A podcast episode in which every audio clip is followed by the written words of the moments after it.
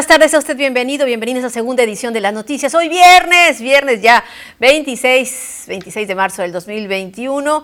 La invitación que le extiendo cada tarde y obviamente hoy no es la excepción, es para que cierre semana conmigo informativamente hablando y bueno, también para que participe. Es muy valioso para nosotros saber qué es lo que está pasando ahí donde usted se encuentra. Así que sus comentarios, sugerencias y también denuncias públicas son bienvenidas. ¿A dónde puede hacernos llegar esto? Bueno, hay varias formas de contacto. La primera de ellas ya está apareciendo en su pantalla, 6444 414-2424, 414-2222, también a través de nuestra línea de WhatsApp 6442-042120, a través de su celular. Y bueno, en Facebook desde ya estamos transmitiendo a través de las noticias TVP Obregón, ahora sí que hasta donde llegue la señal de TVP. Así que, ¿qué le parece si nos vamos rápidamente con la información? Noticias, noticias que están relacionadas con las vacunas contra la tuberculosis. El pasado 24 de marzo fue el Día Internacional de la Lucha contra esta enfermedad que lamentablemente es endémica, el estado de Sonora Antigua. Y, bueno, se resiste, se resiste ser erradicada. Y bueno, para los recién nacidos una buena noticia porque ya llegó la vacuna BCG, que durante casi un año precisamente eh, estuvo ausente. A partir de lunes iniciará con la vacunación.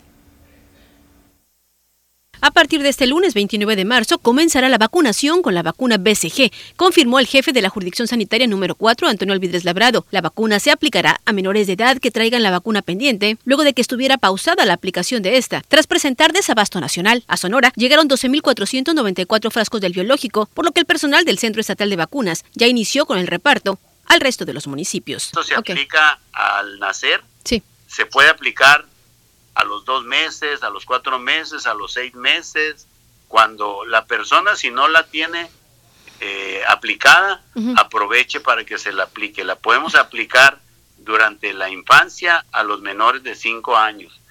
Se inicia al nacer, se puede aplicar a los dos meses, cuatro meses, seis meses, de acuerdo al periodo en donde también pues viene la frecuencia de, de vacunación además de que se inicia y completa el esquema de vacunación con hexavalente, rotavirus, antineumococos conjugada 13, triple viral, DPT, así como el refuerzo de vacuna, TDPA, a todas las embarazadas a partir de la semana 20 de gestación. Alvidres Labrado recomendó acudir a los centros de salud con la tranquilidad que protegerán de las formas graves de tuberculosis, que es la del tipo meningia o miliar. Con edición de Manuel Montes informó para las noticias Rivera. Bueno, pues ahí está valiosa la información para que usted pueda llevar a sus bebés, a sus niños y obviamente protegerlos. Ya hay BCG en los diferentes centros de salud. Y bueno, le comento que habilitarán módulos para vacunar a adultos mayores a través de sus vehículos. La Secretaría de Salud del Estado de Sonora dio a conocer que para garantizar un proceso ágil y seguro para los adultos mayores en Hermosillo, se acondicionarán los estacionamientos del estadio y la Universidad de Sonora para instalar módulos de vacunación. Enrique Clausen Iberri informó que con dicho esquema no se pone en riesgo la salud de los adultos mayores, quienes tendrían que esperar durante horas a la intemperie, y se reduce el riesgo de aglomeraciones debido a que no tendrán que bajarse de sus vehículos. El secretario de Salud en Sonora detalló que además de la adaptación de dichos estacionamientos, también se instalarán 20 módulos más en municipios como Guatabampo, Cajeme, Navojoa y Aguaprieta. Explicó que los módulos funcionarán en tres fases, instrucción, registro y vacunación y por último área de observación de las personas ya vacunadas. Finalmente, Clausen Iberri agregó que para los adultos mayores que se encuentren en cama, habrá brigadas que acudirán a sus domicilios para aplicarles la vacuna contra el COVID-19 previo registro. Para las noticias, Jorge Salazar. Y bueno, en otro orden de ideas le comento que debido a un accidente suscitado ayer jueves en las lanchas que están en la laguna del Nainari, es que de manera preventiva la promotora inmobiliaria decidió cerrar este establecimiento. La tarde del jueves se registró un accidente en la laguna del Nainer y una persona de la tercera edad cayó en las aguas heladas al intentar descender de una de las lanchas recreativas que se pueden rentar ahí mismo. A raíz de esta situación, la promotora inmobiliaria solicitó cerrar de forma preventiva el comercio con el fin de evitar mayores riesgos hasta que no fuera revisada la infraestructura del muelle flotante y las condiciones de las lanchitas, informó Omar García, titular de la dependencia y encargado de la zona de la laguna del Nainari. No estamos exentos de ningún accidente en ningún punto de aquí en la laguna. Eh, hace ratito hasta yo me andaba resbalando y por, casualmente. Pero bien, eh, ¿qué es lo que hicimos? Las acciones a tomar. Y este, quedó en un accidente como dice la señora, pues de ahorita la profundidad de la laguna del Nainari no es la suficiente como para que alguien eh, pudiese ahogarse, ¿no? Pero digo, no, no, no es el tema, sé perfectamente que no lo es.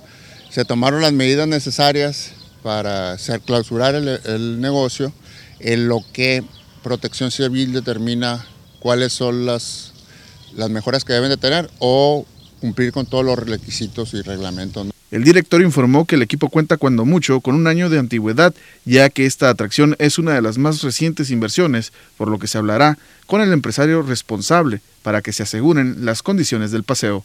Con imágenes edición de Jesús Gastelum, para las noticias Joaquín Galás. Y bueno, sobre este mismo tema, le informo que la mañana de hoy la Coordinación de Protección Civil Municipal visitó este establecimiento de lanchas y kayaks en la laguna del Nainari, donde se produjo el accidente un día antes. Ahí los inspectores realizaron mediciones, tomaron nota de los requisitos que se deben tomar en cuenta para la reapertura de este paseo que se ha vuelto muy, muy popular. Hay que señalar que ante la ausencia del empresario, la autoridad procedió a colocar sellos de suspensión los cuales no podrán ser retirados hasta que se cumplan con cada una de las medidas que Protección Civil les dará a conocer. A continuación lo invito a escuchar parte de lo que comentó el titular de Protección Civil en Cajeme. Estamos trabajando en las cuestiones de seguridad, vemos que el muelle está muy seguro, vemos las lanchitas, una por una las vamos a inspeccionar, pero también hay que ver todas las acciones de seguridad y la capacitación de la gente que está aquí. También vamos a checar todos los dispositivos de seguridad que tienen que tener. Eh, desgraciadamente ahorita no ha llegado el empresario, está cerrado para checar todos y cada uno de las acciones que se tienen que hacer y la capacitación de la gente. Vamos a tener que trabajar con ellos a ver si la tiene si no la tienen va a quedar suspendido hasta que tengan toda la capacitación, todos los dispositivos de seguridad y todas las personas capacitadas para en caso de que tengan un suceso eh, sepan actuar importante todas las medidas preventivas. Y bueno, antes de ir a la primera pausa de este espacio, queremos compartir una fotografía que el señor Gutiérrez nos hizo el favor de enviar aquí al, celular de WhatsApp de las noticias. Dice, buenas tardes, soy el señor Hernández, para que por favor, por medio de ustedes, eh, hagan llegar un Paz este reporte. Ya tenemos bastante tiempo con estos drenajes colapsados en la calle Nuevo Laredo y Ciudad Victoria. Ya se han caído incluso niños al cruzar esta calle. Además, que son insoportables los malos olores, aparte del daño a nuestras viviendas. Dice, ¿quién no va a pagar los daños? Ya es tiempo que se pongan las pilas. Gracias, es el mensaje que compartimos con ustedes y que obviamente eh, apoyamos y hacemos extensivo el llamado a OMAPAS. Momento de hacer la primera pausa, regresamos con más.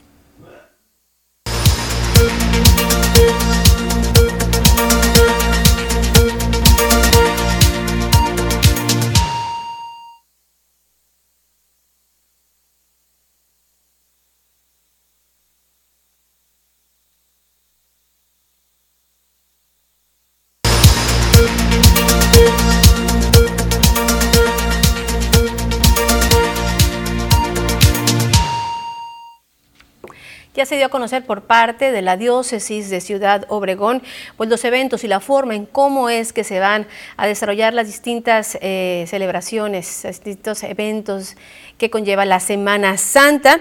Y bueno, precisamente para evitar el aglomeramiento de personas y riesgos de contagio de COVID-19, este año no se va a realizar el tradicional Via Crucis viviente en las parroquias católicas. En su lugar y por primera ocasión, la diócesis en coordinación con la Universidad La Salle Noroeste celebrará las misas de Semana Santa en forma de autoevento durante los días domingo 28 de marzo, así como 1, 2 y 3 de abril a las 7 de la tarde las cuales estarán presididas por Monseñor Felipe Pozo Lorenzini, el obispo, en el estacionamiento de la universidad, al lugar a donde podrán acudir pues las familias a bordo de sus carros, de sus, de sus vehículos, con un máximo de seis ocupantes por unidad.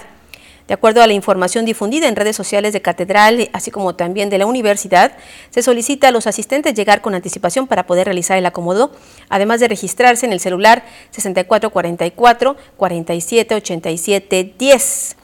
Además, en la misma Universidad La Salle, ULSA, perdón, eh, se colocarán pantallas para los asistentes y se ha dispuesto una señal de radio en la que se podrá estar escuchando el evento dentro de cada vehículo. Adicionalmente, las celebraciones se transmitirán en vivo a través de las redes sociales de la diócesis de Ciudad Obregón y Catedral. Para la misa del Domingo de Ramos se pide que cada familia asistente lleve sus palmas para ser bendecidas. Y bueno, hay que eh, comentar, hay que señalar que todas las parroquias Catedral realizarán las celebraciones propias de Semana Santa con asistencia limitada de personas, como lo marcan los reglamentos de salud, y a través de Facebook y YouTube se realizarán las transmisiones en vivo a través de los diferentes horarios. Así que bueno, ya por parte de la Grey Católica ya dan a conocer cómo es que se va a llevar a cabo este proceso. Y bueno, eh, esto por parte de la Iglesia Católica por parte de la Iglesia Cristiana, de la Iglesia de Dios en México. Le informó que, pues, conscientes precisamente de que, pues, el peligro de la pandemia, pues, todavía sigue vigente y, obviamente, de que hay que proteger también, especialmente a los grupos vulnerables, eh, aunque el semáforo epidemiológico actualmente esté en verde, pues, las actividades se van a realizar tanto de manera presencial, pero también, también eh, van a ser de manera virtual el pastor Samuel Durán de la Iglesia de Dios en México llamó a la población que ante los tiempos complicados que se viven, pues se acerquen a Dios, se reconcilien con sus familias. Indicó que los eventos se realizarán durante los días santos con un aforo eh, muy limitado, mismo que podrá verse a través de las redes sociales de cada iglesia y que en el caso de la Iglesia de Dios en México, que él preside, pues va a ser en Facebook, Iglesia Central Obregón. Escuchemos parte de la explicación que dio precisamente el pastor eh, Durán en torno a estas fechas importantes. Las posturas. Nuestras celebraciones para este próximo fin de semana, de Semana Mayor, específicamente jueves, viernes, sábado y domingo, serán con un máximo, un aforo máximo del 50%, en algunos casos del 30%, pero sí celebraremos esos días por las tardes, tanto eh, viernes, sábado, domingo, eh, una reunión presencial y también lo haremos eh, mediante una transmisión virtual, es decir, la reunión presencial la vamos a transmitir por nuestras redes sociales y la respuesta está en vivir la victoria de la resurrección de Jesús. Pues ahí lo tiene la forma en cómo van a estar conmemorando estas fechas importantes que debido a la pandemia pues se han tenido que modificar. Y bueno, le comento que unen esfuerzos el Instituto Sonorense de las Mujeres y también una empresa gasolinera. Esto es para proteger a las mujeres que puedan estar en peligro. El Instituto Sonorense de las Mujeres y la empresa Rendichicas signaron un convenio de colaboración para trabajar en conjunto por la seguridad de las mujeres, a fin de que las 22 estaciones de servicio establecidas en Sonora se activen como punto naranja. Lo anterior fue a conocer por Blanca Luz Saldaña López, quien explicó que, como resultado de este convenio, las gasolineras de dicha empresa serán considerados como un lugar seguro para mujeres que se sientan en riesgo o sean víctimas de acoso o violencia en la vía pública. La funcionaria estatal destacó la importancia de que se logren este tipo de acuerdos con la iniciativa privada y consideró que es indispensable trabajar en unidad, sociedad civil, empresas privadas y gobierno para lograr el objetivo de erradicar todo tipo de violencias contra las mujeres, las niñas, niños y adolescentes. La titular del instituto recordó que hace tres años se instaló el punto seguro en bares y restaurantes, tras lo cual la institución y el gobierno del estado se han sumado a iniciativas para prevenir y atender el acoso comunitario en locales, comercios y oficinas gubernamentales. Para las noticias, Jorge Salazar. Y bueno, importante estos esfuerzos que se están realizando, pues entre, eh, pues ahora sí que el sector privado y también el, el, propio gobierno. Y de esto, de esto vamos a hablar con nuestro compañero Jorge Salazar. Muy buenas tardes, Jorge. Gracias, amigos del auditorio. Tengan ustedes una excelente tarde de viernes y, por supuesto, que un mejor inicio de fin de semana. Y bueno, interesantes iniciativas en este, en el marco del mes de la mujer. Así es. En el cual, por desgracia, únicamente en nuestro municipio celeste se ha registrado eh, la muerte de 12 mujeres, en su mayoría por agresiones de arma de fuego. Está ocurrido en diferentes sectores del municipio y esta iniciativa pues tiene a servir como un instrumento no para que todas aquellas mujeres que por diversos motivos se sientan eh, agredidas, acosadas, violentadas, eh, particularmente en la vía pública, puedan acudir a estas estaciones de servicio eh, de color rosa, va a la redundancia y en relación con el mes de la mujer, eh, para pedir apoyo donde se sientan seguras, donde se les podrá brindar atención, poniéndolas en contacto con los cuerpos de seguridad vendrían eh, haciendo las diferentes corporaciones policíacas o brindándole resguardo, tendrán por ahí alguna serie de, pues, de acciones a seguir en estas estaciones que son eh, ya conocidas como puntos de naranja. Es importante el destacar este tipo de, de y dar, dar difusión sobre todo, ¿no?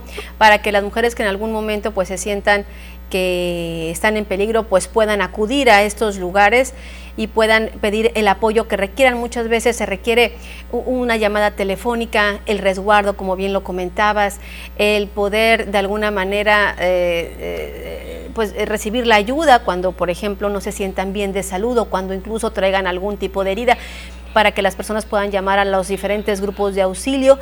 Así que bueno, importante y ojalá que se sumen eh, cada vez más lugares obviamente respaldados por las autoridades para que eh, pueda ser una atención integral la que se brinde en estos espacios. Sí, efectivamente, y como dices, eh, pues eh, no es privativo del municipio de Cajeme esta cuestión de la violencia, la razón por la cual esto será a nivel estatal. En las más de 20 estaciones que existen a lo largo y ancho de la geografía del estado de Sonora. Pues muy bien, ahí está el reporte, ahí está el reporte para eh, pues poder también coadyuvar en la mayor difusión y que quien se sienta de alguna manera en peligro y esté cerca de uno de estos lugares, pues acuda a solicitar el apoyo. Muchísimas gracias, Jorge. Teresa, amigos del auditorio, tengan ustedes un excelente fin de semana en compañía de sus familias. Buen provecho, hasta la próxima. Hasta la próxima. Hasta la próxima. Buenas noticias. Y bueno, antes de ir a la pausa nada más, le comento, nos están preguntando el rango de edad para la vacuna el próximo martes 30 de marzo, que es el último día. De acuerdo a la información que nos dio ayer Bernabé Arana, eh, va a ser de 68 a 69. La edad a la cual se va a vacunar ese día, 68 a 69. Así que bueno, si usted está dentro de este rango, eh, eh, hay que acudir al lugar más cercano en los puntos de vacunación que se encuentren en su colonia.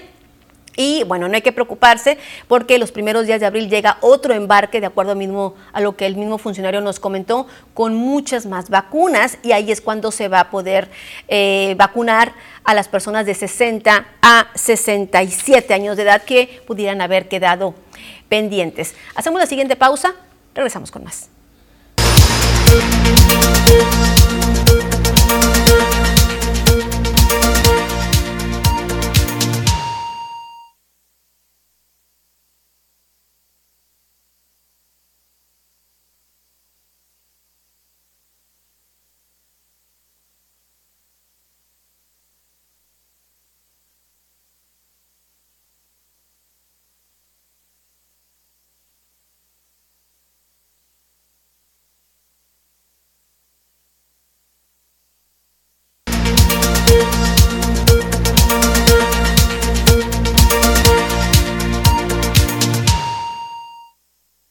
Gracias, gracias. Continúan llegando las preguntas y bueno, también los saludos. Gracias a las personas que nos están viendo en la colonia Amanecer.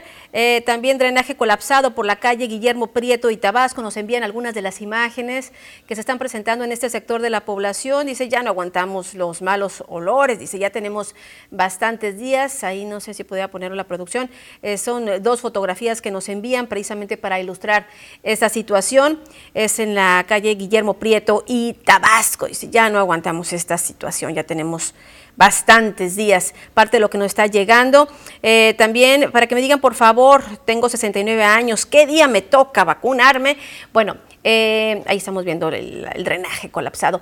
Eh, para las personas que tienen 69, a 69 años, de 68 a 69, le toca el día martes 30 martes 30 de marzo es ah, donde le toca a usted, el día, la fecha que le toca a usted vacunarse recordando pues que las personas eh, de 60 a 67 pues van a vacunarse eh, ya en el siguiente envío. Así que hay que tener también eso presente y no desesperarse. Dice, ayer Bernabé dice, dijo que sería a los 65 años de edad. Eh, ya el secretario del Bienestar corrigió esta situación, sí, efectivamente ayer lo comentó así, pero ya en la información que nos dio eh, incluso en la hoja que nos dio precisamente, este, marca que el martes 30 es de 68 a 69 años de edad, 60 67 va a ser precisamente en el siguiente envío. Y, bueno, un aspecto importante que las personas que están postradas en cama y que bueno, se registraron durante la semana pasada en la Plaza Álvaro Obregón, eh, algún familiar que haya acudido, van a acudir a vacunarlos a su vivienda. Quienes no pudieron hacer este trámite, eh, van a poder hacerlo siempre y cuando pues, se comuniquen precisamente a, alguno de los puntos donde se va a estar vacunando y den los datos de las personas. Es importante que quienes estén postrados en cama obviamente puedan contar con el biológico. Y bueno, ya es fin de semana, es importante que si usted está haciendo planes, pues también los tome en cuenta. Diana Zambrano nos tiene el pronóstico del tiempo.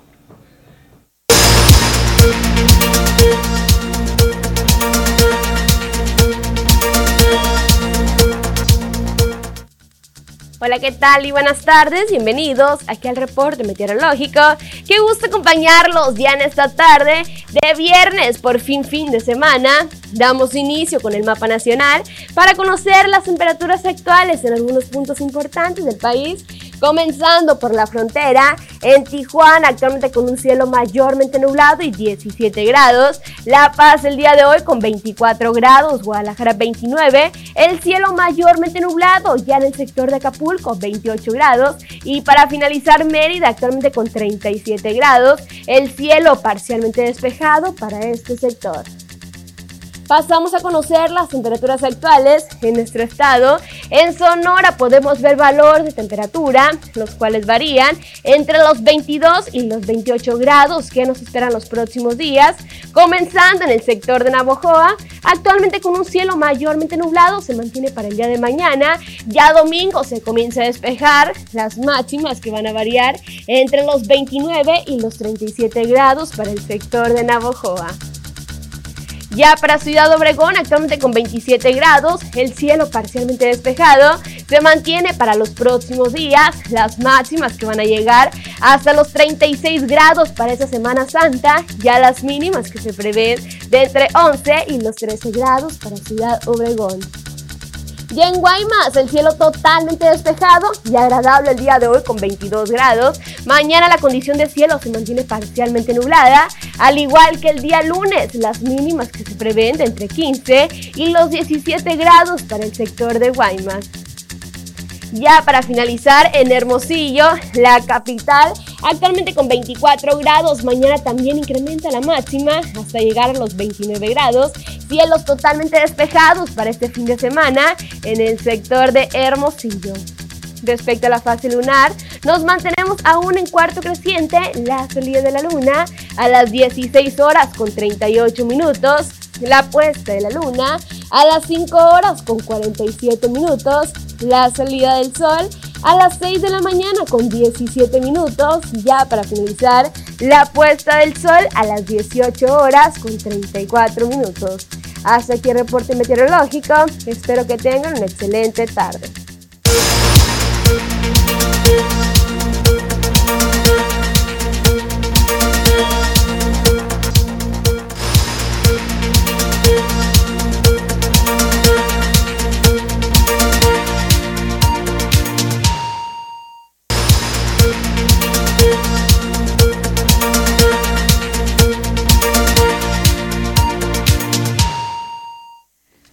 Servicio de la comunidad y ofreciendo sus servicios todos de manera gratuita, permanece precisamente aquí en Cajeme la Brigada Cóndor AC. Vea quiénes son. Brigada de Rescate Acuático y Terrestre Cóndor es una asociación civil enfocada a brindar servicios prehospitalarios, rescate acuático terrestre y alpinismo a quien lo requiera totalmente gratuito. Desde hace cuatro años nació en Cajeme con la firme convicción de cristalizar el sueño de Mirna Cotabuelna y Francisco Javier Mendoza Hermosillo, quien con más de 45 años en el servicio de emergencias continúa apoyando a la comunidad en los momentos más críticos y de manera gratuita. Actualmente, el bombero voluntario con especialidad en nado en profundidad ya cuenta con su propia brigada integrada por 15 personas, entre paramédicos, buzos y enfermeras, en la base con que cuentan en la colonia Beltrones. Muchas veces nos hablan los, familiares, los familiares principalmente, eh, protección civil, y pues, muchas instituciones que nos, piden nuestro apoyo. Ahorita nos sostenemos a base de, mi bolsillo, ¿no? Porque no tenemos apoyo ahorita de ninguna índole. ¿En qué trabaja usted? Tengo un taller de herrería y soldadura. De ahí es donde han salido todos los recursos para que esa brigada esté, esté parada esta Semana Santa, Brigada Cóndor participará, como lo hace siempre, coordinándose con Protección Civil, se mantendrá en el campamento a la entrada de hornos, para lo cual requieren el apoyo de la comunidad a fin de seguir haciendo lo que mejor saben hacer, rescatar seres humanos. Si usted desea colaborar con alimento no perecedero, agua, medicamentos para el botiquín o de manera económica para la gasolina de la lancha, ambulancia y camioneta con que cuentan, puede hacerlo comunicándose al teléfono 6441 003492 o bien a través de su página de Facebook Brigada Cóndor AC. Con edición de Jesús Gastelum informó para las noticias TVP María Celeste Rivera. Y bueno, realmente de destacar el apoyo que están brindando a la población esta brigada, Brigada Cóndor hace. Y bueno, dentro de las anécdotas que nos contaba precisamente Francisco Javier Mendoza Hermosillo, eh, ellos ya se encuentran equipados precisamente con una camioneta, con varias unidades, incluso una lancha, una lancha que les fue donada precisamente tras rescatar dos cuerpos del vertedero en un eh, conocido caso precisamente hace tres años ocurrido aquí en la presa Álvaro Obregón. Y bueno, es de los pocos, de los pocos eh, buzos a profundidad, a grandes profundidades. Él precisamente continúa como voluntario en bomberos, eh, disponible también para poder apoyar en las labores que ellos eh, desarrollan. Se mantiene también como bombero voluntario de aquí de Ciudad Obregón, así que ojalá, ojalá que si tocan a su puerta, pues pueda apoyarlos porque realmente realmente están haciendo un esfuerzo eh, gigante para poder seguir apoyando a la población de manera desinteresada. Es importante. Ahorita vio a Francisco Javier Mendoza y también vio a Mirna Cotabuena, son los fundadores. Sin embargo, eh, ahora sí que la asociación la conforman por 15, 15 personas desde los 15 años hasta 70 años, quienes buscan precisamente capacitarse y hay paramédicos, hay buzos, hay bomberos, hay de todo Así que es un esfuerzo ciudadano. Ojalá que como ciudadanos también nosotros y que podíamos o podremos ocuparnos en algún momento, esperemos que no, pues también podamos ser solidarios con ellos. Y bueno, Vamos a otro orden de ideas, le voy a cambiar drásticamente de tema y es que desesperados por la falta de resultados en las búsquedas que se han emprendido para localizar a la joven guaymense Andrea Carolina, es que la tía Norma Osuna hace un llamado a la gobernadora para agilizar las investigaciones. Un llamado a la gobernadora de Sonora, Claudia Pavlovich Arellano, a acelerar las investigaciones en el caso de la desaparición de la joven guaymense Andrea Carolina Osuna Gil, realizó la familia Osuna a ocho días de su desaparición en el municipio de Guaymas. Nosotros vamos a llegar hasta las últimas instancias, porque nosotros en las marchas le hemos rogado, suplicado, ahora hasta ya estamos exigiendo que la, que la señora gobernadora no haga caso omiso a este caso. Más alto nivel para que ella dé la orden. Porque el presunto responsable, que es el principal sospechoso, no tiene ni orden de aprehensión. Las autoridades han trabajado pero muy lento. Tras cuatro marchas realizadas y varias búsquedas emprendidas, algunas coordinadas con las autoridades y colectivos de búsqueda de esa localidad, aún no hay información que ayude a dar con el paradero de la joven de 36 años, quien acudió a ver a su novio un día antes de desaparecer. Respetuosa de los protocolos, la angustiada tía señaló que las autoridades no han informado a la familia de los avances en las investigaciones del caso, con el argumento de que con ello se entorpecería el proceso. Mi que estuvo Carolina el jueves en la noche, de hecho ella le llevó cena. Dice que discutieron y que de allí salió, pero otro día fue su mamá Rosa María a la casa de Eric a hablar, a preguntarle qué había pasado con su hija, porque su hija ya no regresó a su casa. Él dijo que pues que había salido, pero eh, a eh, Rosa María se le hizo muy raro que la casa estaba impecablemente limpia, hasta el carro lavó y andaba muy nervioso. y la observación que se hizo, con- que hizo Rosy, que traía aruñones en la cara, que traía una mano quemada. Con edición de Manuel Bracamontes informó para las noticias TVP, María Celeste Rivera. Ahí está el llamado, el clamor de la familia que no para, ¿eh? ya ha hecho cuatro marchas y ya adelantan que va a haber otra el día de mañana. Y bueno, nos están preguntando esa información sobre las preinscripciones, dice, eh, para preparatorias, ya casi entramos a abril y aún no sabemos qué pasará con los muchachos que entrarán a la preparatoria, gracias. Eh, fíjese que nos acabamos de comunicar al área de comunicación social de la Secretaría de Educación y Cultura y nos dicen que aún no sabe la convocatoria. El año pasado, dice, fue en agosto. Así que bueno, es la información que nos están dando la respuesta, así que no se preocupe, hasta el momento no ha salido nada sobre este tema. También dice muchas gracias por ayudarnos, que tengan un excelente fin de semana. Gracias también a ustedes y bueno, también nos están eh, comentando, dice... eh, en la colonia Quino, dice, se están quejando de la venta de cristal, dice. Eh, está tremenda la situación. Esto es lo que nos están comentando. Hay que marcar al 089 para reportar todo ese tipo de casos. Es totalmente anónimo eh, todo este tipo de eh, denuncias que obviamente por la seguridad, pues omiten su nombre. Dice, ¿cuándo van a empezar a vacunar? Dice, mi mamá tiene 83 años y vive en las haciendas. ¿Cuándo le toca? 83 años, bueno, a ella le toca mañana sábado 27. Eh, vive en las haciendas, le toca en la colonia Benito Juárez. Eh, mire, vamos a hacer esto. Eh, son muchas las llamadas que tenemos precisamente para saber dónde es que se van a vacunar. El listado, el listado que tengo en mis manos de cada uno de los 21 puntos, los tenemos en nuestra página de Facebook, Las Noticias TVP Obregón, para que usted pueda ingresar y pueda ahí consultar la dirección exacta del lugar que le queda más cerca a su vivienda para poder irse a vacunar. Eh, en las haciendas, eh, por ejemplo, eh, le tocaría, yo creo que la Escuela Secundaria General número 2, Moisés Sánchez, Sainz, que es por la calle Cuauhtémoc, entre Juárez y Madero.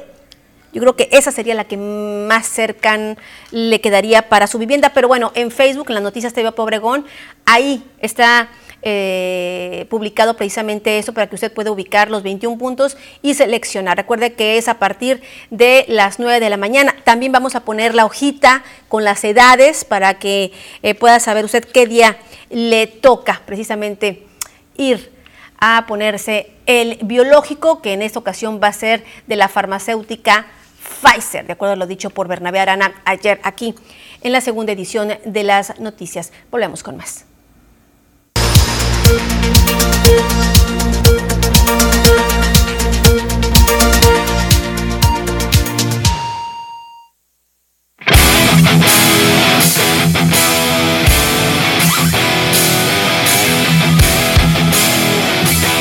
¿Qué tal amigos de las noticias? Bienvenidos a la información deportiva el día de hoy. La FIFA abrió un procedimiento disciplinario en contra de México debido al grito discriminatorio que se escuchó en las gradas durante el partido entre República Dominicana y el tricolor correspondiente a la jornada 1 del torneo preolímpico de la CONCACAF. El preolímpico de la CONCACAF es un torneo que organiza la FIFA y es el comité disciplinario del máximo organismo que analiza las sanciones. Según el reglamento, las sanciones pueden ir desde una multa, el veto del estadio o hasta la pérdida de tres puntos. En caso de veto, el juego de las semifinales se jugaría sin público debido a que sería en el mismo estadio en el que se jugó el partido en contra de República Dominicana en el Estadio Jalisco. Por ahora, la FIFA solo investiga el partido ante República Dominicana que se organizó en la jornada 1 de la fase de grupos. Aunque perdiera el juego en la mesa, todavía seguiría en la etapa de semifinales del preolímpico de la CONCACAF. El problema surge que el grito también se repitió en el compromiso ante Estados Unidos y todavía hay un procedimiento disciplinario para esos hechos. México ya ha sido multado por las expresiones discriminatorias en las gradas en contra de porteros, pero el TAS ayudó a que las sanciones fueran retiradas. Al fin, luego de temporadas de pesadilla, las Águilas del la América pueden declararse sin lesionados en el plantel. Con las altas del zaguero Bruno Valdés y el volante Nicolás Benedetti, los amarillos parece dejaron atrás una época negra de lesiones. Tanto Benedetti como Valdés podrán ver acción en el amistoso que América disputará ante Monterrey. ¿Era culpable el cuerpo técnico anterior de tantas lesiones en el nido? Cierto o no, hoy bajo las órdenes de Santiago Solari nadie juega menos que esté al 100%, y eso parece se nota en los resultados y claro, en la cancha. América estaría pidiendo una millonada por Sebastián Córdoba, jugador que inició su carrera deportiva con los Rayos del Necaxa en el torneo de Apertura 2018. Córdoba llegó a las Águilas en el torneo de Clausura 2019 y su buen fútbol le ha permitido ser uno de los jugadores más regulares en la actual campaña, con un total de 10 partidos disputados de los 12 que se han jugado, y el torneo anterior disputó los 17 duelos de la temporada regular. Medios de comunicación españoles dieron a conocer que Córdoba está tasada en 15 millones de dólares. Uno de los clubes que ha preguntado por el jugador es el Betis, que ha sido un comprador frecuente de América. Recientemente adquirió los servicios de Guido Rodríguez y Diego Laines. América tiene en Sebastián Córdoba a una joya que podría vender en cualquier momento. Jaime Lozano, técnico del Tri, cree que fue la afición del América y la del Atlas la que abuchó a JJ Macías cuando salió del campo en el juego del preolímpico. Yo pensaría que es afición o del América o del Atlas. No, no entiendo cómo van a, abuchar a un jugador de la selección nacional que, está participando para, su selección. Pero bueno, eh, ni siquiera creo que sea comprensible, pero, pero fue así. Y, bueno, eso también me llena de alegría que, que se quede que el público se quede con nosotros, que nos apoye, que nos aliente, que nos empuje a dar lo mejor de nosotros y que nos exija, obviamente, pero, pero eso le quiero agradecer también al público. Y lo de Macías, eh, al final, en eh, el momento que haga un gol, creo que nuevamente todo el mundo estará muy contento. Llegó como una de las últimas opciones de Cruz Azul, ya que antes se habló de Matías Almeida y Hugo Sánchez. La premura del tiempo por el inicio del torneo obligó a la directiva cementera a llegar a un acuerdo con Juan Reynoso, quien recientemente había dejado la dirección técnica de Puebla. Ahora con la marca histórica de 10 triunfos al hilo y de haber amarrado su boleto a por lo menos el repechaje, todo indica que los celestes buscarán renovar el contrato con Reynoso, aunque no asegura su permanencia porque la selección de Perú también quiere al estratega. Por ahora es incierto el futuro del timonel peruano, quien ha sido clave para que empiece a crecer la ilusión de Cruz Azul de poder acabar con la sequía de más de dos décadas sin un título de liga. El ex campeón interino de peso pesado por el Consejo Mundial de Boxeo Dylan White prometió levantarse este sábado cuando busque la venganza ante el ruso Alexander Povetkin en el evento estelar de Mushroom que se llevará a cabo en Europa Point Sports Complex en Gibraltar. El ruso de 41 años de edad con 36 victorias, 25 de ellas por la vía del cloroformo, se levantó dos veces de la lona en agosto del año pasado para noquear de manera espectacular y dramática a White de 32 años con una foja de 27-2 con 18 knockouts en lo que terminó siendo uno de los knockouts más espectaculares del 2020. De acuerdo con las apuestas, White es el favorito para quedarse con el campeonato interino para retener el campeonato interino del Consejo Mundial de Boxeo en los pesos pesados. Este combate podría interesar a los peleadores como Anthony Joshua, Andy Ruiz y Chris Arriola, pugilistas de los pesos completos y que en algún momento pudieran ser rivales de uno de los peleadores de este combate. Con esto amigos llegamos al final de la información deportiva el día de hoy. Continúe con más información aquí en las noticias.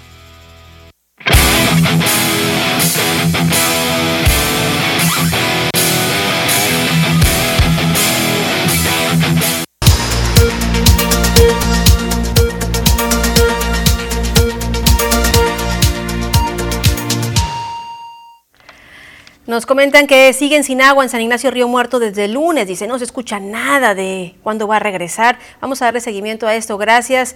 Eh, también nos reportan eh, una fuga de drenaje en la colonia Valle Verde, calle Ágata entre Zafiro y Turquesa, enfrente del número 1732 y se tiene ya el mes. Y bueno, también dice, hablamos para agradecer que ya arreglaron el drenaje colapsado en calle La Venta y Escuinapa frente al 2102. Solo faltaba Solo falta la enorme fuga de agua que se encuentra en esa misma dirección. Esto es en el fraccionamiento Las Espigas. Ahí está el llamado. Y bueno, queremos nada más eh, recordar las fechas de vacunación para las personas, así como las edades. El sábado 27 Mañana empieza la vacunación anti-COVID con la farmacéutica Pfizer para adultos mayores. Sábado 27 para personas de 80 años en adelante. En los puntos más cercanos son 21, usted nada más tiene que checar cuál es el que se encuentra más cercano. El domingo 28 de 75 a 79 años eh, les toca vacunar. El lunes 29 de marzo a las personas que tengan de entre 70 a 74 años de edad. Y finalmente el martes 30 a las personas de 68 a 69 en los 21 puntos. Recuerden que ya están publicados en nuestra página de Facebook, las noticias TVP Obregón, para que usted pueda ver cada uno de los puntos. Hay en las colonias Villa Bonita, Prados del Tepeyac, en la colonia Cincuentenario este municipio libre, Ruso Boquel, en la colonia México, Valle Verde, Beltrones, Centro, en la colonia Benito Juárez, en la colonia Montecarlo y Quinta Díaz, esto en el casco urbano, para que usted ubique el que se encuentra más cerca de usted y acuda ahí desde las 9 de la mañana. En el área rural eh, van a estar vacunando en el ejido Cuauhtémoc, mejor conocido como Campo 5, en Cocorit, en Esperanza, en la comisaría Marte Gómez Tobarito, en Pueblo Yaqui, Quechehueca, Buenavista y en el ejido Francisco Villa. Información que le reitero ya está en nuestra página de Facebook, las noticias TVP Obregón, para que usted pueda obviamente consultarla. Y bueno, le comento ya siguiendo con las noticias, le comento que la Secretaría de Desarrollo Agrario Territorial y Urbano, la SEDATU, contempla someter a deslinde y medición un total de 40 predios en Cajeme, San Ignacio Río Muerto, Guaymas, Empalme y Benito Juárez como parte del proceso para restituir tierras a la etnia yaqui. En entrevista para Grupo Gili, publicado por el Imparcial, María Estela Ríos González, directora general de ordenamiento de la propiedad rural de la SEDATU, afirmó que los edictos ya fueron publicados en el Diario Oficial de la Federación y son el primer paso para determinar la cantidad de predios propiedad de la Nación en una extensión que abarca 91.730 hectáreas. La funcionaria federal indicó que tienen la presunción de que no han sido medidos y deslindados y que pudieran ser de dominio de la nación, de ahí que lleven a cabo este proceso. Los avisos de deslinde causaron controversia la semana pasada, incertidumbre en algunos sectores del sur de Sonora, como con los agricultores y empresarios. Ríos González aclaró que la intención de publicar los avisos es que quieren quienes tengan algún interés o derecho sobre los predios puedan acercarse a las autoridades Aclaró que la federación respetará los títulos de propiedad comunal y privados y se respetará la propiedad sea quien sea, dijo. No hacemos distinciones. Así que bueno, eso es parte de lo que se da a conocer precisamente a través de este proceso de deslinde que bueno, fue publicado por el periódico El Imparcial. Y bueno, por rumbos del Congreso del Estado le informo que ya fue aprobada por los legisladores la ley de turismo. El Pleno del Congreso del Estado de Sonora aprobó la Ley Estatal de Turismo, la cual permitirá que se cuente con una base normativa integral que brinde certeza a la coordinación de los diferentes niveles de gobierno en materia de turismo. Uno de los considerandos incluidos en el dictamen presentado por la Comisión de Fomento Económico y Turismo establece que dicha coordinación será concurrente entre el gobierno federal, los estados y la Ciudad de México, pero principalmente con los municipios de la entidad. Este proyecto se elaboró con base a las iniciativas presentadas por los diputados María Magdalena Uribe Peña y Rogelio Díaz Brown, las cuales adicionan diversas disposiciones a la Ley de Fomento al Turismo para el Estado con el fin de crear el Observatorio Turístico de Sonora. Esta nueva legislación nace por la exigencia de que las entidades federativas armonicen sus ordenamientos legales, necesidad que quedó de manifiesto luego de que las consultas realizadas para socializar estas iniciativas Cabe destacar que los foros de socialización se llevaron a cabo en San Carlos, Nuevo Guaymas, Puerto Peñasco y Nogales, donde coincidieron principalmente los representantes del gremio turístico en la necesidad de mayor certidumbre y fortaleza legal para tratar los temas turísticos en el estado de Sonora. Para las noticias, Jorge Salazar. Y bueno, le comento que la aspirante a presidir la Cámara Nacional de Comercio aquí en Cajeme, Ivonne Llamas Asensio, llamó a los dirigentes de los diferentes partidos políticos a que hagan llegar su interés por ser escuchados por dicho gremio, por dicha Cámara. Detalló que del 5 al 9 de abril la Canaco recibirá en sus instalaciones o a través del enlace en su página de internet las fechas propuestas por los diferentes organismos políticos para poderlas agendar.